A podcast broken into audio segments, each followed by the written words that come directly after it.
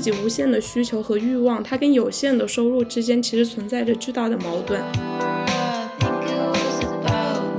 亲身经历了他从一年大概三五千万的收入到一年一百多个亿的一个收入的一个提升。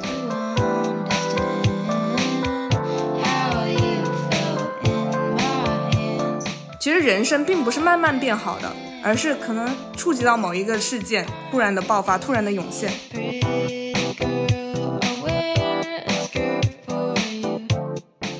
小电池，二零二四年新年快乐！我是期待新的一年开启多项收入的无敌贤宝。Hello，小电池，我是希望大家二零二四年可以开启多项收入，财运滚滚的随妻。Hello，小电池，我是工作十年，从月薪一千一到月薪三万，而且已经开启多项副业的西柚姐姐。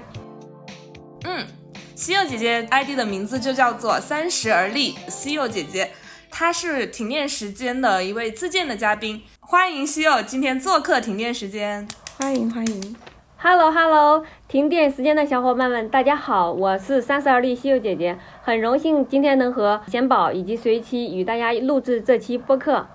刚刚介绍的时候，西欧有提到说自己的工资从月薪一千到了月薪三万，这是一个很大的质的蜕变。所以我想问一下，你是通过什么样的方式，做了什么样的努力，达到了这样的一个质变呢？嗯，我觉得是三次踩中了风口。哦，先讲一下我的背景啊。嗯。呃，我的话是二零一三年大专毕业的，不管是那个时候还是这个时候，其实这个学历没有的优势，所以自己在找工作的时候。嗯，也碰了很多壁，最后的话算是顺利入职了一家类似于广告公司，但这个公司的话相对来说量比较小一点，都是。国内的一些知名公司，比如说旺旺啊、恰恰，啊类似于这种食品类的公司，我觉得自己这个起点的话是相对来说比较低的。然后有一次很好的一个契机，是我工作了一年，想要换行业，朋友给我讲，他说是电商是一个风口，你可以去看看。那我的话就相应的去网站上搜了一些这些行业的一些信息啊、一些调研报告啊什么之类的。哎，我发现还真是一个风口，就加上自己工作的部分，就顺利入职了一些个叫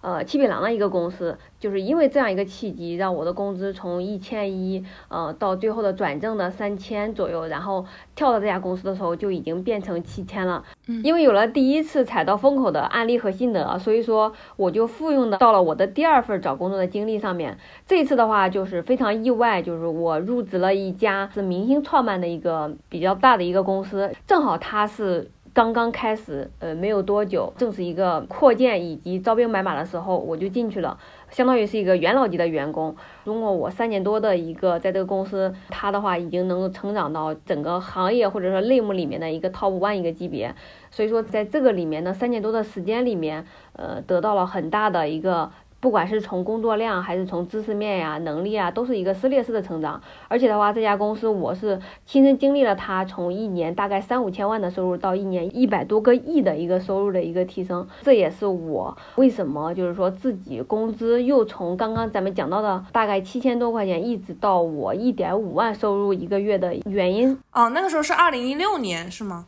对，二零一六年左右。对，嗯，对。然后我觉得自己能够进入这家公司。做对了两件事情嘛，第一个就是面试的时候，咱们用现在的话来讲叫立人设，在当时的话，我是。通过和面试官沟通，我是抓到了他一个很重要的点，就是他想要招的是一个什么样的人。因为他是刚刚初创的公司，所以说基本上招的不会是特别高大上的，你比如说总裁呀，或者说高管啊，类似这样级别的人。他们更希望招的是一些底层的，呃，能够执行力强的一个人。正好面试官给我讲的是，我面试的这个岗位的人，他不是特别爱加班，呃，因为是上海本地人吧。对，第二个的话就是，呃，也不是。那种表现的很有积极性，又因为刚刚开始公司初创期，所以说很需要有人去 all in，呃，去把自己的精力，呃，不管是自己的个人经历还是说工作经历，都是要放在这个面上面的。我就呃给自己说是非常符合他岗位的需求的，而且的话，我本身就是一个这样的人，吃苦耐劳呀，什么认真负责呀，这些是完全 OK 的，而且我也愿意加班。后面的话，我们基本上都是九九六，而且有时候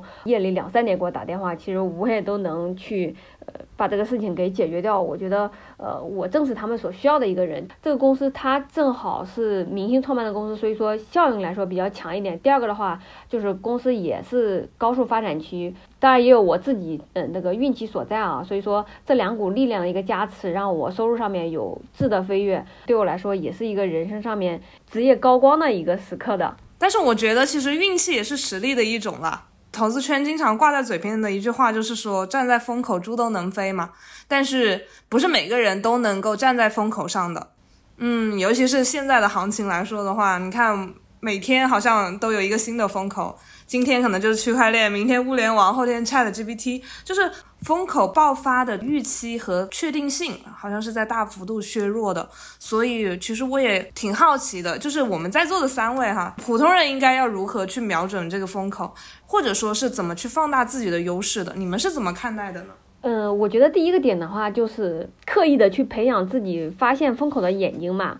或者说自己要做一个善于观察、善于发现的一个人。第二点的话，就是可以结合着自己的一个优势，或者说自己的一个特点，然后再进行切入。拿第一个点来讲啊，我就是一个特别喜欢看报告的人，因为这个也是之前带教我的一个职场姐姐她告诉我的，应该去看什么。所以说我有了她的一个引导之后，我就会往这方面靠。比如说喜欢去看那个三十六氪呀、艾瑞网呀、什么起点财经啊之类的。呃，然后第二个的话就是说，她也告诉我什么去看各个投资公司他们的投资的一个名单。那你。通过看他们投资的名单，你能看到他们投资的行业大概是哪些。你如果是说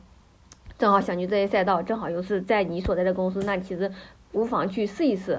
第三个的话，就是我也特别喜欢去观察，逛街的时候我就会看一看，哎，最近有哪些新的品牌冒出来了，或者之前没见过的一些新鲜事物，就会思考一下，哎，它这个为什么能卖啊，或者说能卖的这么好呀？自己会去思考这个点。然后第二个点的话，就是思考自己怎么切入的时候的话，我自己的心得是。可以刷 boss 直聘，或者说智联招聘啊，类似于这些网站，像他们投行投了公司之后的话，都会在自己的那个网站上去做招聘，或者说去招聘网站上去发布嘛。其实你就可以去做一下对应，不同的行业它有不同的能力需求。如果是说你的这个需求正好和这个行业以及这个岗位所需要的能力。能够匹配的话，自己是可以切换赛道，或者说自己在工作的同时，也可以边面试边去骑驴找马，是吧？你切换的时候，对对对，也会有一个安全性所在，对，是这样的。西又说到了，就是个人从微观层面可以去做的一些尝试。然后我想补充一点的是，这个问题让我想到了一本书，它叫《人生护城河：如何建立自己真正的优势》。里面提到了一个概念，叫人生商业模式。就是说，当我们想要实现财富自由的时候，其实首先需要知道我们自己真正想要什么东西，然后把你的人生当成一个持续可以到。七十年、八十年这样的独资经营的公司，其实就把自己当成一个个人公司去经营，然后培养着眼于长期的一个能力。当你想清楚了你五年的恐惧和希望的时候，就不会再焦虑于啊我当下的一个职业的一个恐惧。当你想清楚了你三十年的恐惧跟希望的时候，你就不会去纠结于十年之后自己的恐惧和希望，这会比一时的选择更加重要吧？因为他独资经营公司的话。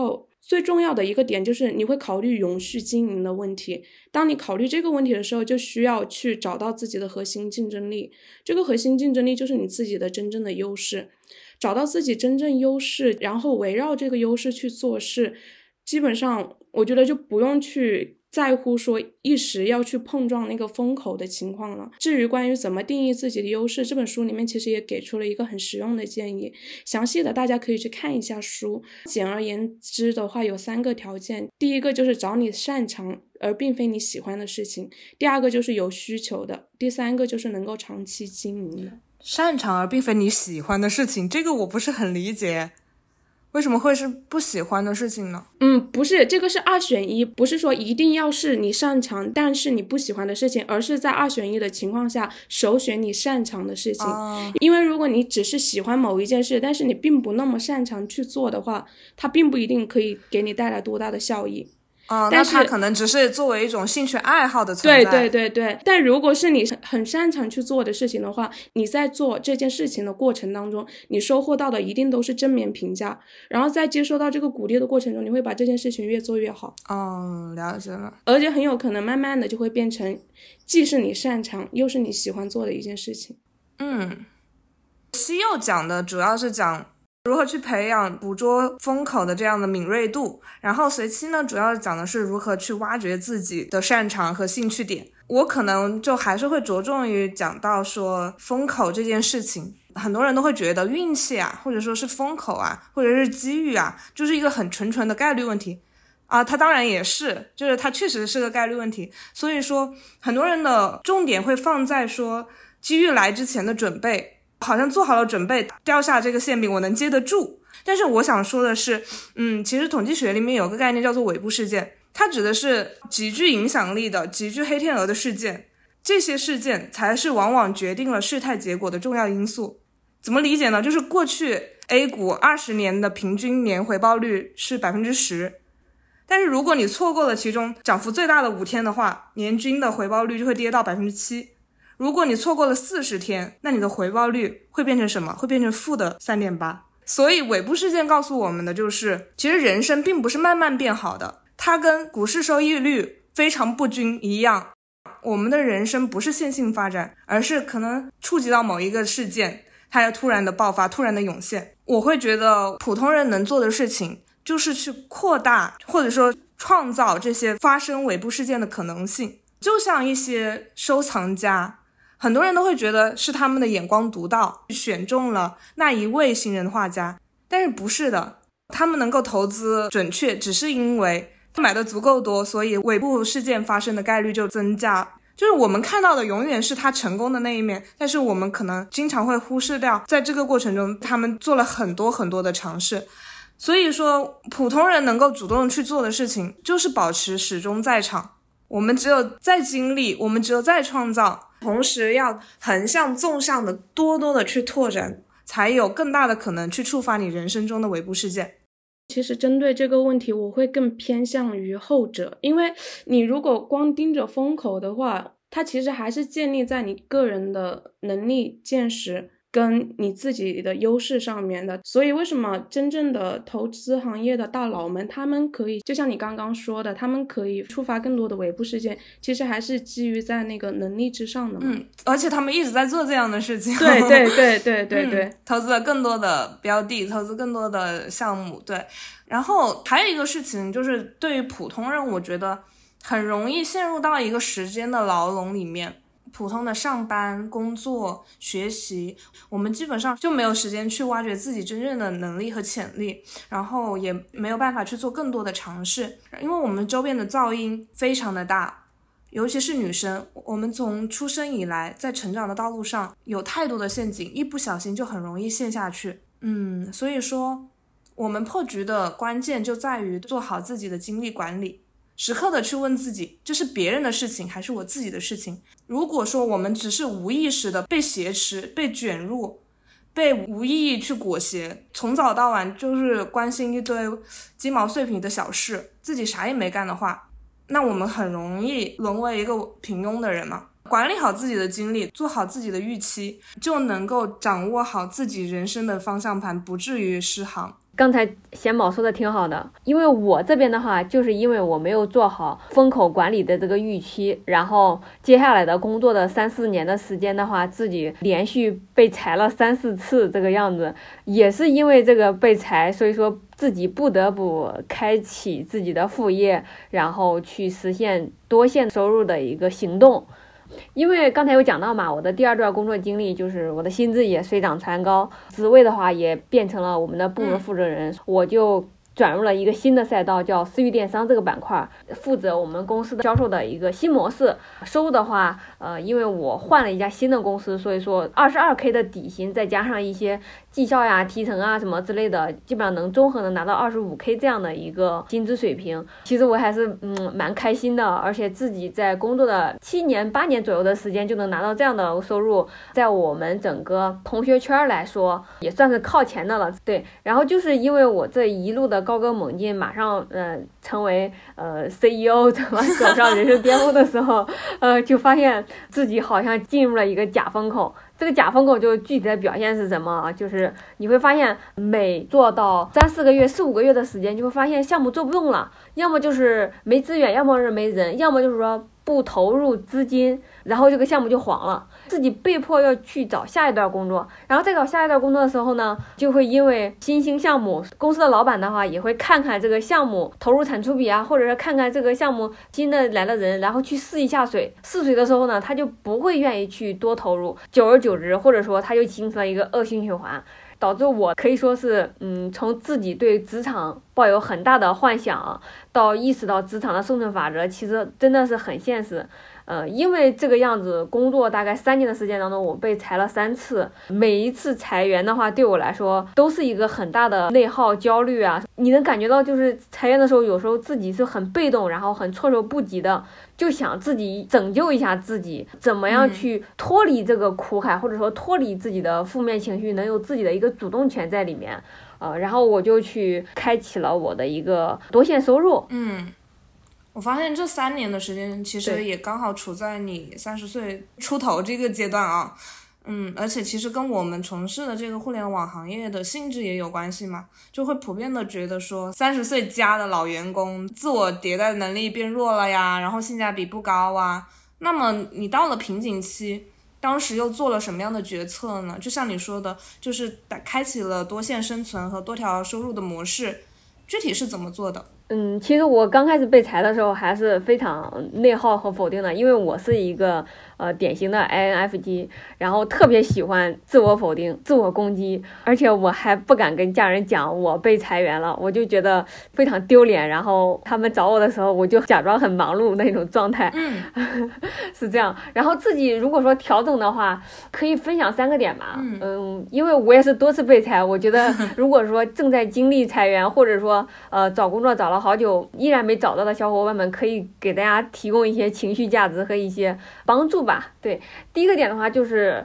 嗯，找到一个裁员的原因。呃，刚才我也有讲嘛，就是裁员的方法，我。经历的这个部分，有的时候其实裁员它并不是裁一个人或者裁你自己，它其实有的时候裁一个组，或者说一个团队，或者说至少三五个人。呃，我们这个三五个人就会建立一个群，叫什么？你可以理解为叫裁员联盟，就把这个信息给共享一下，然后找到一些线索，最后发现是因为我们整个公司的营收下滑，然后导致每个部分的话分摊在公司的成本的话就会。相对来说就会出现在水面上。第二个的话，因为我们做的都是新兴项目嘛，所以说它可能会更加的保一些它的老项目。那新的项目的话，如果是说没有特别能走出来一个漂亮的案例的话，其实它还是愿意保老的。呃，这个就是裁员的一个原因。第二个板块的话，就是有可能是自己和这个岗位不匹配。有些岗位它并不是说你优秀了，你就是能和这个公司能长久的继续下去的。嗯，它其实就是看你的匹配度。比如说你有七十分的能力，但其实这个岗位它需要的是九十分的能力。那你要是够一够，你能够得着了，那你就去继续做。如果说够不着了，其实你要去反向的赶快去找这种七十分的岗位，因为这样的话对你来说，或者说你去找八十。分的岗位也行，这样的话对你来说，你不至于特别累，然后每天很焦虑，总感觉工作像一座山一样去压着你，然后你很窒息的那种感觉。你在找工作的时候，一定要去看一下匹配度。第二点的话，就是被裁员之后自己的。这个情绪方面的话，是可以找一个可转移的一个出口，或者说转移自己注意力的一个东西吧。我的话就是因为有两三次被裁之后，实在是忍不住了，然后就在那个小红书上吐槽，吐槽我什么工作是没有意义的呀，这些办公室政治啊什么之类的。然后没想到我的呃第一篇笔记的话就已经破了一千多点的，而且连续几篇都很爆。哎，我就觉得哎。好像我发这些东西还大家还蛮喜欢的，然后我觉得，哎，这个我是不是可以作为小红书博主，然后给大家讲职场的一些情况？所以说从那个时候开始，然后一直到现在，我就是在做了职小红书的职场博主这个板块了，对。第三个的话就是去积极的找工作，然后解决这个问题。裁员之后，肯定大家想的是第一个先要去有一个稳定的收入，这样的话自己也不至于特别的焦虑，吃完这个月没有下个月的这个情况。第二个月的话，其实。如果你有失业的经历啊，想换工作经历，但是换很长时间没有换的好的，是因为你还没有找到相应的匹配的，它并不是说你不够优秀，嗯嗯，适合你的舞台一定会有，只是说你还没有发现它而已。所以说大家呃要通过呃找工作，然后找到自己。这个找到自己的话，就是找到自己的能力啊，一些长短处。因为我之前的话就是有一个 HR 他。给我说，是你的这个这种药性，或者说你的这个态度，是我非常喜欢的。这一点的话，呃，后面的话，它就是成为我了一个卖点。呃，我也就给大家去讲，就在工作之余也可以去找工作，因为找工作的时候，别人可以给你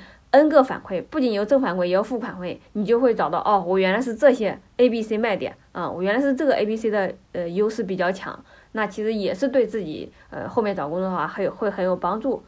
是这样的，嗯而且我觉得就是你在在职的时候去找工作的时候，你也很能明白你在现在在市场上还值多少钱，然后你在市场上到底处于一个什么样的位置，这个确实是一个很好的建议。然后像希尔姐姐说到的嘛，就是自媒体算是是一个意外的收入，是吧？因为做第一篇笔记就爆了，是的，是的，嗯，那就是很巧的一件事情哈。那么我们。刚刚也提到了一个多线收入嘛，那我能够比较冒昧的问一下，就是西柚的收入现在大概有几种形态呢？然后分别是什么？可以给我们小小透露一下吗？呃，好的，当然可以了。对，嗯，我目前的收入来源的话是有三块的。第一块的话是本职工作，呃，因为我工作十年左右的时间了嘛，所以说，呃，还是从事的是相对来说老本行。目前来说的话，工资是在两万块钱左右，这是第一个。第二板块的话就是做小红书，做小红书的话，其实我做了两个号，呃，后面的话我也给大家分享一下怎么做号的，以及我的心路历程。对，呃，这个两个号的加起来的话，每个号上面是收入了五万块钱，也就两个号加起来是十万块钱左右一年。然后第三个板块的话，是我之前公司的一些优势，或者说公司的一些资源，然后开始做那个闲鱼的化妆品销售。嗯，二零二三年的话，是整体上一年是销售了一万块钱左右。嗯，哦，那相当于这一年下来，其实是有三十来万，不到四十万的一个收入嘛。其实对于普通人来说，真的很可以了，就是肯定不会像是那种小红书上面动辄就是百万收入的那种神话。嗯，我觉得如果如果有多项收入的话，真的是给人带来更多的一个安全感。对，前面我提到的那一本《人生护城河》嘛，然后它的作者张辉老师就把人生的商业模式分成了四种。第一种是无杠杆的卖时间，其实就相当于时间只卖一次，而且你只卖给一个人，就类似于现在大部分的企业雇员啊。然后第二点就是有杠杆的卖时间，这一种是时间卖多次，然后卖给很多个人，就比如说艺术家各种。然后还有第三个就是花钱买时间，这种就是企业家的情况了。然后还有一种是花钱买厉害的人的时间，但是对于我们大多数普通人来说，其实大部分都会选择第一类，也就是无杠杆的卖时间，或者去卖自己的技能来谋生。然后你会发现啊，怎么辛苦了一辈子，依然跟财务自由无缘，因为这个是。它其实底层逻辑是因为是一个没有边际效应的事情。你从表面来看，你想挣钱就得去上班，然后你不上班的话就挣不到钱。你想要挣更多的钱，就得更加努力的上班。听上去好像是天经地义的，但是隐藏在这个现象背后的一个问题就是。你总有一天会发现自己的体力和精力都在走下坡路，而且工资它的涨幅速度是赶不上消费增长的。就是当你只有一份收入的时候，你就会去担心自己的工作是否会稳定，或者像西欧那种情况，也有可能会面临一个行业的变动，或者是整个经济状况的变动，然后面临到裁员。像疫情这种已经不用说了，对不对？这种是谁都没有办法去预料的事情，而且你会有职业天花板。你也会担心年龄的问题，包括还有就是缺少自由时间等等等等，就是会感到自己无限的需求和欲望，它跟有限的收入之间其实存在着巨大的矛盾。如果想要解决这些问题，实现财富自由的话，最少需要三种收入。我引用一下张辉老师的。分类吧，它分的是第一种收入就是本职工作，然后第二种收入是在利益与时间上完全不与本职工作冲突的额外收入，比如说像西柚姐姐现在做的这种，还有我们之前的嘉宾啊大宁，然后他本职是综合办公室，同时也有在各大互联网平台以自己的个人生活和成长为主题向别人分享。第三类收入就是投资产生的收入了。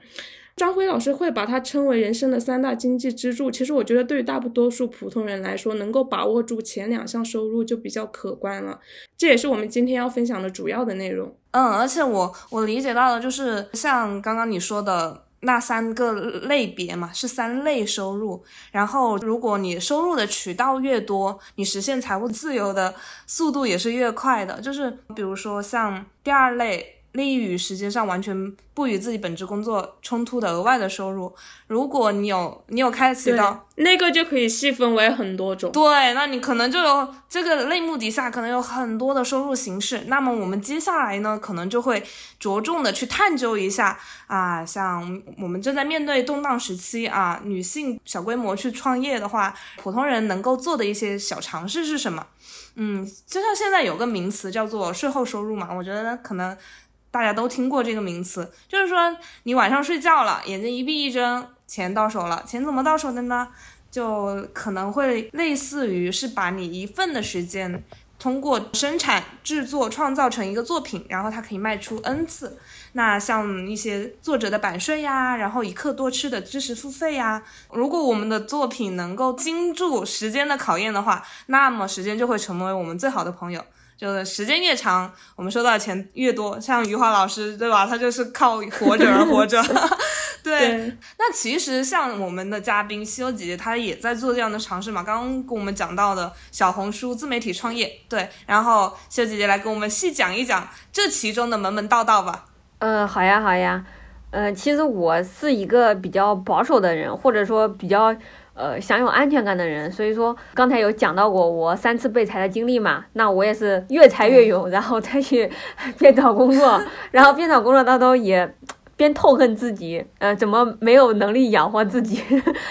对，所以说在这个间隙当中，我就做小红书啊，做小红书啊，其实是因为我有一个朋友，他之前做过小红书，我就会。通过他灵感，哎，那我想他做小红书可以，我我也想做一做，对，所以说我选择一种比较保守的方法啊，就是边上班边去做小红书。我是从算是二零二一年底开始做的。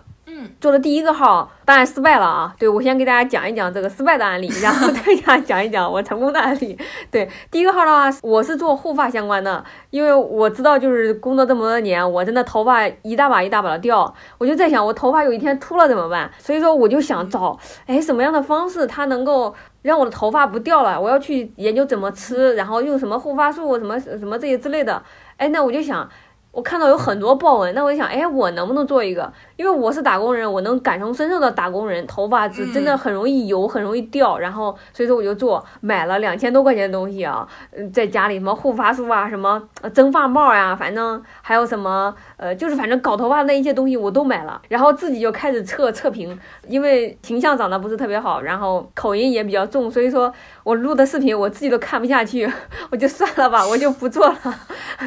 然后我就开始。做图文了，图文的话，哎，我就发现我做图文好像是有点进步和优势，对对，有点优势的。然后我会把图搞得特别精美，因为我大学学的广告嘛，呃，然后我就会做一些海报设计，审美有一点在线的啊。呃，我大概发了有二十多篇，三十篇左右，每个月可能发个两三篇啊，因为是工作之余嘛，大概做七八个月时候的时间，我其实还是坚持蛮久的。就只涨了二百个粉丝，其实数据还好，就是每五篇当中有一篇呃点赞至少能在五十个、三十多个，或者有的多的时候能到二百多个。其实，在我粉丝量是在一两百的时候，能有这个数据量，其实还是蛮不错的。有了这个积累之后，我就发现好像自己嗯做图文还是蛮好的，呃，这就为我第二个号呃做了一些铺垫。做第二个号的时候的话，呃，刚才有讲到，就是因为裁员嘛，那我就想找个发泄的出口嘛。就讲一讲这个干货啊什么之类的，或者说讲一些职场那些情绪。第二个号的话是从二零二二年国庆节左右的时间做的，到现在的话大概是一点七万的粉丝，总共是变现了五万多块钱。变现的时候的话是从二零二三年的五月份，也就是说二零二二年十月份到二零二三年五月份这个期间收入是零，我也不知道是自己怎么熬过来的啊。我觉得很重要一个原因是因为有正反馈。相对来说，那段时间的话，我的粉丝量是从零一直涨到了呃九千多，将近一万一万个人左右了。零零星的有可能有两三个品牌找我合作，基本上都是两三百块钱、三五百块钱，其实那也不算钱。对，是这样的。后面的话是从今年五月份到十二月份，大概是每个月能稳定在四五千块钱左右。因为八月份做了一篇报文嘛，九月份我一下子广子接了有九个左右。这些广子其实不想接那么多，但是好像那个时候好像就是，呃，跟跟那个明星一样啊，就是你好像已经爆火了之后，那些那些。那些商务追着你走，那些 PR 天天都求着我接，我知道我可以给你们看我那个截图，他们就是，哎，你快接了吧，那个品牌方就让你接，就让你接的，就是类似于那种感觉。那个月的话，接了九个广告，大概有收入是一点五万，那个是现在为止啊，是历史收入最多的一个时候。对我也感觉到那种快感嘛，就是还挺好的。然后其中还有就是接广告算是一部分嘛，另外的话就会收到陆陆续续有一些私信，因为我分享了很多篇关于这种面试啊。呃，如何识破裁员啊，什么之类的分享，然后很多人就私信我，姐姐，我们这个公司现在这个情况了，你说，你说他会不会下面就是裁员了？我就跟他聊嘛，然后有的人就会教我一下面试吧，就是我这边的话，呃，就会相应的去收取一些费用，就是一个人就收一百块钱左右，这五六个月的时间，大概收了二十多个人找我去，呃，改简历，帮他们面试辅导，我基本上每个人的话，基本上都要辅导一个小时到一个半小时。还有的话就是刚才分享到，就是我做这个我自己的号嘛，那同时的话，我也给我呃老公去做了一个号，这个号的话，因为我老公他是做房地产的嘛，然后从零到一的时候是我帮他起的号，帮他怎么样去写内容，呃，以及怎么样去定位啊什么之类的。他这个号只有一千五百个粉丝，但是我是帮他做了一个类似于变现的动作，他其实有五六个粉丝加过来。其中有两个人，最后的话成交是五万多块钱，因为他们那边是高客单价嘛，所以说有两个的话，基本上提成的话是在两万多块钱左右。然后的话，他其实也有接有五六个咨询。类似于怎么样买房啊什么，就是不跟着他买，但是的话是问他一些意见，然后他每个的话是收六百六十六，对，所以说加起来的话，他也的话也是变现五万多块钱，这个就是十万块钱左右的一个收入的一个构成。嗯嗯嗯，我觉得很有意思的是，我之前以为姐姐会是个 HR，因为她对于面试、面试经验呀，然后如何去让面试官看上你的特点啊、优点啊，就是讲的特别的细致，所以说我觉得。嗯，从自己的擅长出发，嗯，你做出来的内容是又能够引起共鸣，然后又能够切入到真正的需要的，嗯，这个就呼应到了我前面说的那三个点嘛。第一个是自己擅长的，第二个就是有需求的。就对他他人对此有需求，然后另外一个就是可以长期经营的，而且西柚姐姐她前面分享的时候，其实就有体现过，她自己在面试当中，她就很善于观察。我刚刚听她分享的时候，其实也感觉她的经历很呼应到，就是会去发现自己周边的世界，然后通过发现自己周边的世界，再来发现自己，去确定自己可以做的事情是什么，这也是个很不错的思维模式诶。嗯，就是他不仅观察周边的环境，也观察周边的人，嗯，对，然后借此以产生更多的可能性。对，还是在人生护城河里面嘛。张辉老师也写到说，不要贱卖自己的时间，这个观点我比较认同，因为他还提到了一个很特别的点，就是说要重视高时薪而不是高年薪。这个原理其实有点像我们在上期的时候说到了一个时间分块，就有研究发现。一个细力度划分时间单位的人，他会比粗力度划分时间的人执行力要强四倍。所以说，假如你月薪是一万的话，听上去其实是不低的。但是它对应的时薪，你如果按照每月工作二十二天，然后每天工作八小时来进行计算，那你每个月工作的时长是一百七十六个小时。其实你真正去换算一下，每个小时的收入只有五十六块八毛钱。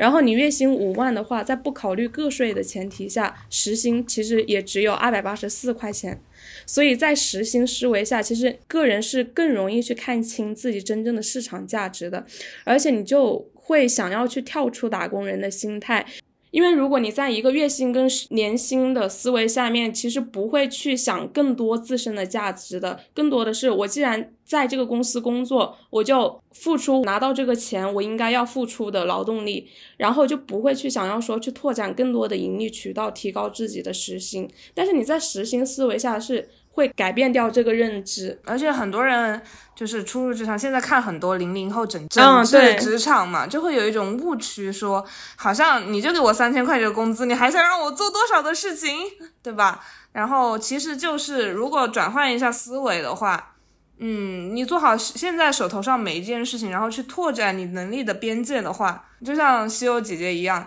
她在做最基础的执行的时候，她也想着如何去突破自己，去跳槽，去找更多的机会，挖掘风口。那尤其是初入职场的新人，就不要有太多的那种，呃，你给我多少钱，你对对对，我就只是这个钱的心态，我就干多少事。对，嗯，试着去想。如何去让我自己单位时间变得更值钱？对对对，这里的话我也分享一个思维，就是因为我也是从公司启发的嘛，你会发现公司的话它都是多线收入的。你像我们公司的话，现在就是有好几条业务线。对，嗯，这条业务线可以养，比如说两条业务线，那那一条业务线的话，其实现在是负的，但是呢，它也是值得探索的。类似于你哪一条不太好，然后会被它绑架，我觉得可以站在长线上面呢去看。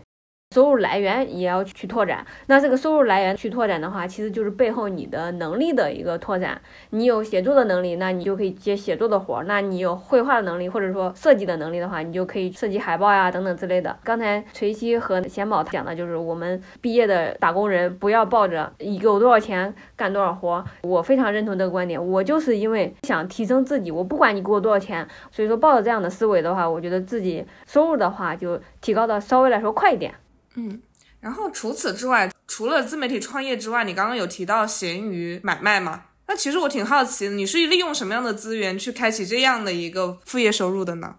因为呃，我待过 MCN 公司，会有很多品牌方会给我们的博主寄样。他其实有的品牌方想跟我们博主搞好关系，不会只寄一套或者只寄一个，他会寄一箱。或者说寄个十几瓶啊，什么类似几十瓶啊，类似这样的，或者至少要三五瓶。嗯，公司的话就会把一些好的给拿走啊，但是这种。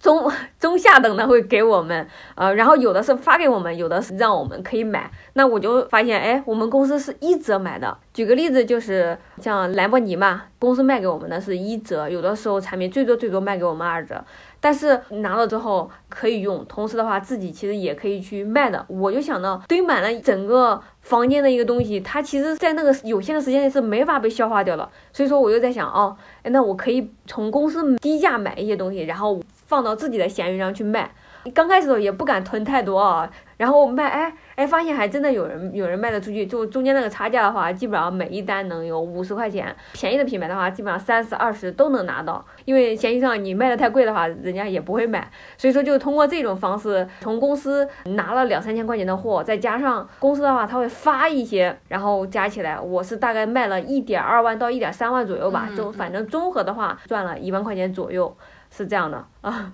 说到闲鱼，我想起我之前想在日上买东西，然后它是那种双屏的，会比单屏的更便宜嘛。因为我身边朋友没有想跟我买同样护肤品的东西，然后我就去闲鱼上找，我想可能会有也想要找拼单的，果然闲鱼有，而且我在这个过程中我发现闲鱼还有现在有专门做海免跟日上拼单的人。我觉得这也是一个方式，如果能够花心思去钻研的话，因为它免税也是有各种活动期，它不仅有活动期，它也是会员模式嘛。你会员等级越高，优惠就越多，而且你买的越多，你的积分就越多，相当于它是一个可以复利的事情。哎呀，是的耶，我觉得海淘拼单这个事情，因为我之前做跨境电商，我觉得这个这个需求还是存在的。就是，嗯，我们之前跟杰西一起讨论的那些北欧的一些小众品牌啊，只能通过跨境电商去买到的时候，还是有相当一部分的人在群里面会发起拼单。当然，我们那个时候没有赚拼友的钱啊，就只是省一个运费。但是随西刚刚讲到的这种模式，如果说你的公司有这样的资源的话，确实是可以试一试的。包括其实还可以延伸到像那个会员模式，因为我我之前也是，就是贤宝来长沙找我玩的时候，我们也一起去 体验长沙足浴。对，长沙洗脚确实是招牌是吧？明星体验，对，明星级体验。还是通过你让我想到的，就是当时我们去的时候，你不是有在闲鱼买那个会员价嘛？嗯，就是我们作为消费者的立场，会比我们直接去店里面买要。便宜个几十块钱，然后后来有一次我跟我家人，因为一行人比较多，一起去另外一家洗浴城的时候，它的客单价会更贵一点，大概在一千多吧。然后，然后当时我也是在闲鱼找了一个会员价，然后那个人他给我们的价格也要一千一千出头，一千一的样子，具体的价格我记不太清了。他跟我们之前的付款方式不一样，当时我跟贤宝去的那一次是我们到前台付款的时候是人家直接帮我们付好的，然后后面这一次我我跟家人一起去的时候是他临时把密码给我，然后让我在五分钟之内付款，所以我能看到作为卖家他。最终的付款价是多少？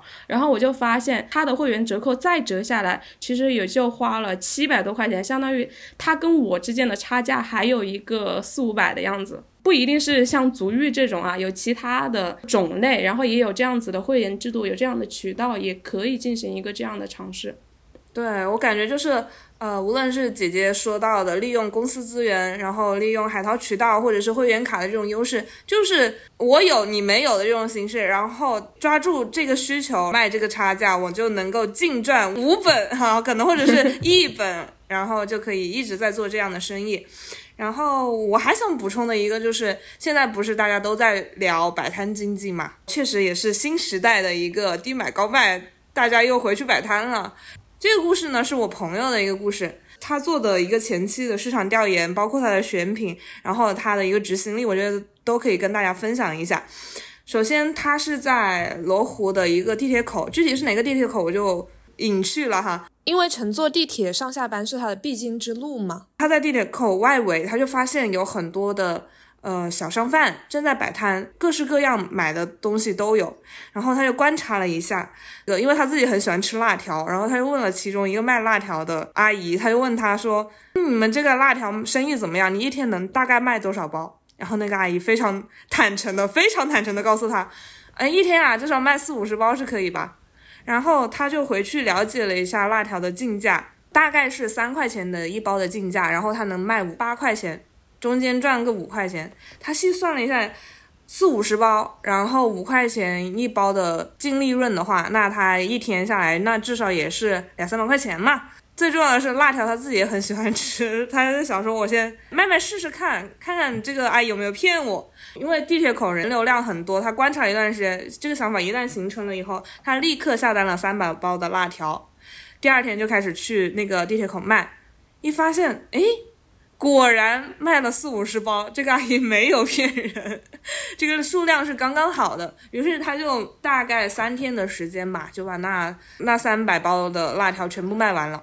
至于辣条的这个选品，我觉得也是非常非常的讲究的。一是因为我们在讨论摆摊的时候，经常看到比较火爆的是有气球啊，然后像烤肠啊，像包汁小海鲜啊，等等等等。就是对于我们来说的话，就是如果说只是想说下班啊，我想去摆一下，赚个零花钱，赚个水电费啊、房子租金啊这种小费用的话，其实做一个。食品类的相对来说成本还是比较高的，而且你还要摆摊的许可啊、食品安全啊等等，也会有一些隐患。但是他选的辣条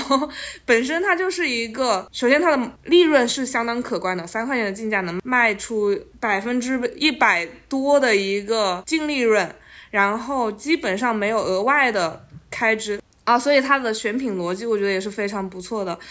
第二个是地理位置。我相信，如果他在湖南卖湖南辣条，可能就没有这样的效果。但是他刚好是在深圳，所以说有相当的人是喜欢吃辣条，但是可能没有那么方便的去吃到那一种辣条，所以说生意非常的火爆，持续的有出单的情况。第三个就是他问了一个非常坦诚的一个前辈，并且掌握了大概能卖多少的这样一个规律。可以刨去他很多前期做工作的一个准备，所以说自然而然的发生，然后也能得到一个非常及时的效果。这是我朋友的经历。后面我们一起在商量，我们到了小区里面能够摆什么的时候，也去做了一些调研。因为有一个美食节，这边在招商，就会有一个固定摊位，它一天需要一百块钱，然后三天起租。那这样的话就固定成本。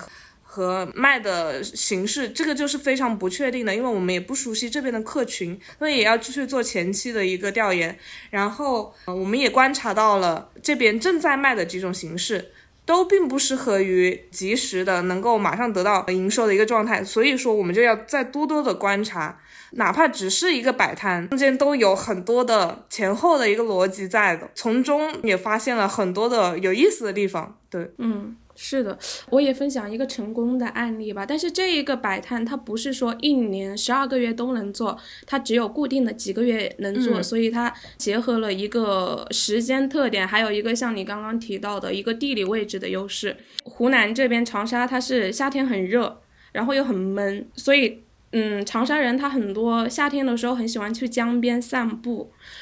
就今年夏天的时候，我表哥他就有约我弟去江边摆摊，然后他们摆的是一个茶水摊，具体卖什么东西呢？就利润最大的部分就是茶水，一杯茶水是十块钱。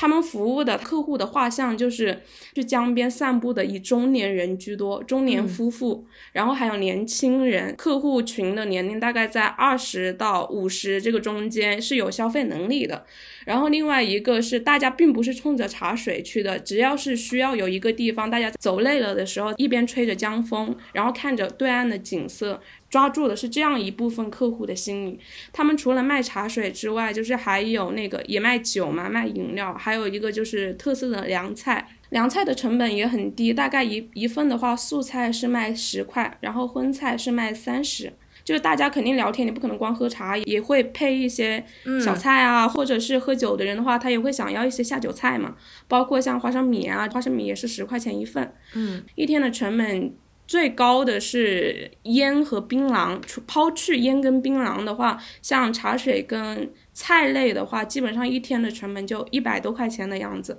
他们一天的营业时间是大概晚上八点到凌晨三四点，快的话，如果当天客人比较少的话，大概就是到晚上十二点一点左右就结束了。最高的营业额是一天能够赚到四千多块钱，然后比较低的情况下是六百多。平均对最高跟最低都是比较极端的情况，普遍一个平均收益在一天一千到两千左右。嗯，我觉得还是一个嗯蛮不错的点子的，就是因为虽然你不是长期的，你作为一个副业来说的话，还还是一个不错的收入。对，他们的营业阶段是比较短的，大概在八月份到十一月份之间，就是大概固定就三四个月的样子，就是最热的那段时间。嗯。我觉得这也是一个利用了场的一个，就是它需要在一个特定的时间节点，然后在一个特定的季节之中。那我又想起我之前在刷小红书的时候看到一个分享，就是说演唱会里面卖 蜜雪冰城，就是门口的店就卖那个柠檬水，批量进柠檬水，然后在里面多卖一块钱。所以说地理位置也很重要，然后我们所能利用的资源也非常的重要。对，那我也分享一个，就是也是我在 MCN 公司的一个前同事，因为他是一个 PR，所以说要左手要对接我们的品牌方，然后右手的话要对接博主。嗯，那他离职之后的话，因为在离职前或者说工作这些时间和他们相处的还是比较呃舒服的，所以说离职之后他即使跳到下一家公司，呃，那其实有的品牌方认可他，所以说也会。跟随着他一起去投入新的博主，他的话就是通过中间倒两层，第一个的话就是说，不那个品牌方的话会找他做一些广告，他的话就去找博主，那中间的话他吃一些广告的费用，就比如说一个品牌广告，比如说是五千的报价，那可能他会报四千五或者四千，类似于这样的。对，然后吃个五百到一千的差价。第二个吧，就是因为博主他是要做直播的嘛，直播的时候就会上一些品牌广品牌的一些产品。那上架一款商品了之后，比如说呃，在他直播间这一次卖了一千个，那他就会有相应的每一个的提成。嗯，他跟我说他现在的话已接了三个品牌，呃，然后相当于来去和博主对，每个月固定的收入在一万到一一万五。其实再加上他本职工作的话是做那个，也是还在做 PR，他本职工作现在一万，其实这样加起来也是两万到两万五之间的收入了。这还不包括如果是旺季的时候，啊销售量提高的时候，呢可能也能拿的更多。对我觉得其实以呃，如果说我们普通人有一些。历史的呃累积的一些带走的人脉，带走的人脉，对对对，资源的话，其实也可以为自己所用。如果这个时候真的是自己不想做了，其实他也是自己出来单干，或者说自己只工作不上班的一个很重要的一个收入来源。嗯，是的，对对对，倒卖信息差，对对对，然后做中介的生意，嗯。我再说一个吧，不不是那么普世的，但是如果有想要短期内，就是可能就两三年、三四年之内攒到一笔可观的收入，或者说单纯的想要有一个。特别的体验，比如说出国，然后可以在一边工作一边有收入的同时，可以进行去看世界啊、国外游这样子的一个需求的话，对旅游签对，可以尝试一下那个澳洲的工签。这个是我身边的一个例子，他是他是为了攒钱读博，然后澳洲那个工签有一个年龄限制，他是到三十二岁之前可以干，他的条件不高，就是你虽然需要英语成绩，但是你在那边如果口语不是很好也没有关系，工作上对口语的要求不会很。高，我身边朋友的例子的话，他是在他出去之前的一个经济状况是没有任何的存款，然后他申请到这个澳洲工签之后，甚至还向身边的人借了三四万出去的，大概九月份到的澳洲那边，今年可能两个月之内就已经把所有的钱都还清了，就是出去的时候借的钱，然后现在已经在进行一个存款的计划了，就甚至已经有了正向的收入存款了。他在工作的同时呢，也会就是因为你在澳洲，你再去其他国家旅行就会很方便了嘛。他可能就一个月干四十个小时左右这个样子，不会把自己卷得太累。就是想要一边在那边工作，一边去玩儿，也会去很多的地方旅行。所以我觉得对普通人来说是一个不错的尝试。然后工作的内容的话。光听上去可能会觉得有一点点就是搞笑啊，但是是认真的，就是 葡萄厂摘葡萄，然后 还有就是嗯，对，就我们之前听到过的那些，当身边真的有人实现的时候，发现其实是个不错的途径，就是类似于那种工厂摘葡萄啊，然后就是还有超市收银啊，就是澳洲的各大商场啊这样子，它会有不同的工作种类，虽然都是偏服务行业的。那从他去到现在，他现在攒了多少钱呀？可以问吗？这个我没有问详细的，但是我朋友的原话是：你在澳洲那边花钱的机会很少，因为我有听他说那边主要是没有什么可以花钱的地方，他的消费水平变得很低了，然后一年基本上存个十来万是没有问题的，就不是有极致卷的情况下，比较舒适的状态下。当然，你想要攒的更多的话，你可以去更长时间的活，对。做更强度的工作，是的，我有看到一个，就是利用工签的这几年的时间，然后攒了一百万回国，然后就开始 享受的人也有，对对对，但是这肯定只是针对于部分人的，因为他。很明显，它有利有弊，它需要放弃的东西就是你在这几年的时间，你肯定干的是对于个人某个专业领域方面的事情是没有任何的增长的，它纯干的就是服务业的服务类的活，对体力活嘛。嗯，你说到这个点的话，其实让我想到了一个今年的一个新发现，其实也不算新发现啦，就一直以来也有关注，只是之前呢，因为房价的房市控的比较严格嘛，就是限购嘛。当时是没有购房的资格，但是现在呢，随着政策逐渐放松，然后长沙已经开放了，买手套的话是不需要购房资格的话，就是我现在有了机会了，对，然后我就更加关注长沙的房价了，因为我本身是大家也听口音也听得出来，我们是这湖南人嘛，对吧？它有几个优点，第一个是长沙市作为一个网红城市来说，然后它也是。湖南的省会来说，它的房价非常的友好、美丽，就是 在对在所有的新一线当中，入场的价格是比较友好的。让我真正动心的是，呃，长沙的一些二手房，基本上在一个全款三十万以内，能够拿到大概呃四十到六十平。这个区间之内的一个房子，小房间，作为我来说，它又有一个独特的优势，就是，嗯，当我回家，我又不想离父母太近的时候，它可以作为一个很中间的我自己的一个空间，对。然后它除此之外，在我日常不在湖南的时候，它又可以作为一个。短租啊，或者是长租的一个形式租租赁出去，因为网红城市嘛，它不愁没有人。纵观所有所有的因素，我就觉得，嗯，在长沙买一个房，是我接下来可能会着重要做的事情，就会去长期观察的一个事情。这也是我在考虑的一个事情哎，对，嗯，我有个朋友也是，他最近刚在长沙买了第二套房，但是主买了一个小的 loft，是作为工作室用的，但是平时如果不在长沙的时候，就打算把它短租出去啊，或者是就是以民宿的形式出租给游客。当然，呃，就是现在整个房地产来说都是在趋向一个低迷的走势嘛。我们并不是说鼓励大家说啊，买了长沙房子以后一个会升值或者怎么样，而是因为它以上说的所有的优点，它最大的优势对于我们来说就是能够形成一个固定的固收，就可以作为我们收入来源的一个部分。对，所以说大家也可以借由这个项目去观察一下自己周边有没有更适合的这样的城市。对对对对对，嗯。但是像那种投机的，我要靠房子赚多少多少钱，这个其实不在我们的取向范围之内。OK，好了，然后今天我们就也聊了非常多的项目，也非常开心，西柚姐姐今天来跟我们一起畅谈这一期节目，然后。姐姐，你还有什么话要跟小电池说的吗？现在是二零二四年啊，正好一月份，也是新的一年开始。呃，那我就祝愿我们停电时间的小电池们，呃，在新的一年找到自己，而且同时能够开启自己的多线收入。祝愿大家越来越厉害，谢谢。耶，谢谢。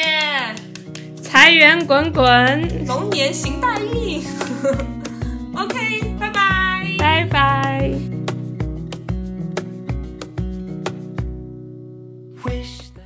如果喜欢我们的播客，也请多多订阅、点赞、转发，分享给你认为需要的朋友。互动是免费的，但能让我开心很久。大家也可以前往爱发电和同名公众号为我们发电打 call 哦。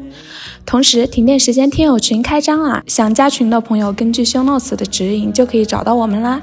风里雨里，我们就在这里等你哦。